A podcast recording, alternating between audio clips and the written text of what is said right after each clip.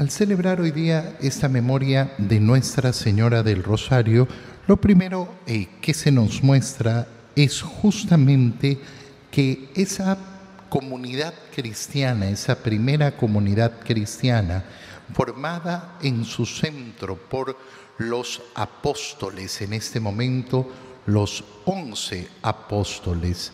¿Por qué los once apóstoles? Porque Judas había fallecido. Entonces por eso la lista de apóstoles que se nos presenta en este momento no es, eh, no es de doce, sino de once. Esos once apóstoles, después de la ascensión del Señor a los cielos, perseveran unánimes en la oración junto con María. Perseverar en la oración y perseverar en la oración de manera unánime, es decir, juntos. Qué importante es darnos cuenta de que al celebrar Nuestra Señora del Rosario, en el Rosario tenemos justamente un elemento tan fácil, tan sencillo para perseverar unánimes en la oración.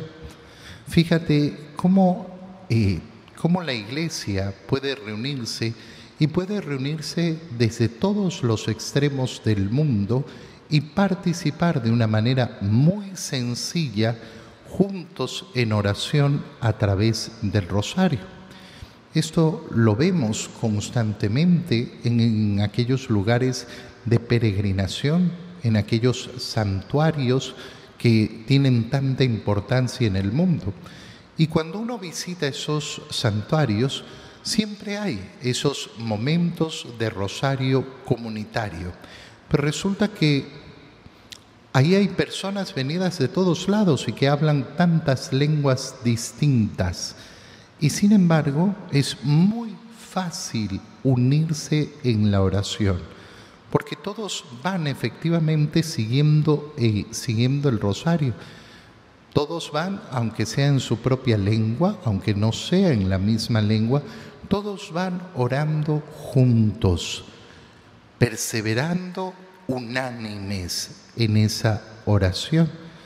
Qué bonito es además ver, eh, ver cómo cuando las personas se reúnen, enseguida piensan en rezar juntos el rosario.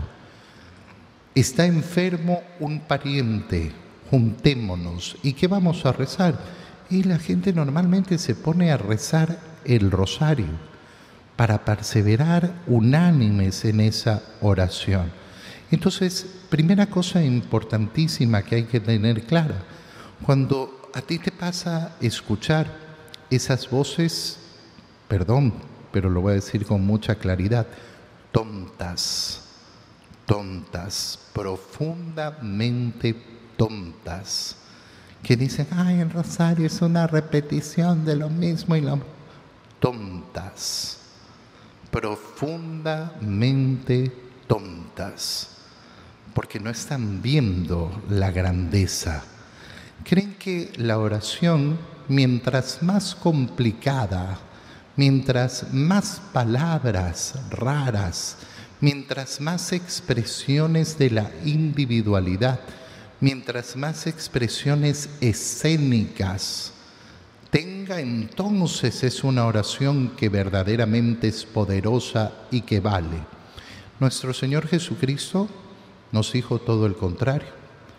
Cuando hagas oración, no te llenes de tanta palabrería, no te llenes de tanta palabrería que no sirve de nada. ¿Qué le vas a decir tú al Señor de tu propia inspiración que valga tanto como aquellas palabras que nuestro mismo Señor nos ha dado para rezar.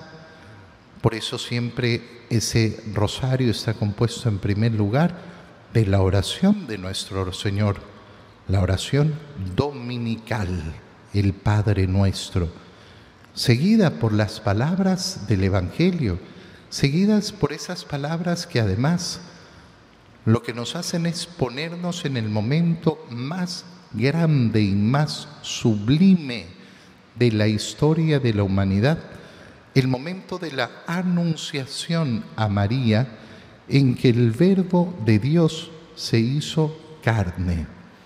Que no se nos olvide nunca. Ese es el momento más sublime, más alto, más gigantesco toda la historia de la humanidad.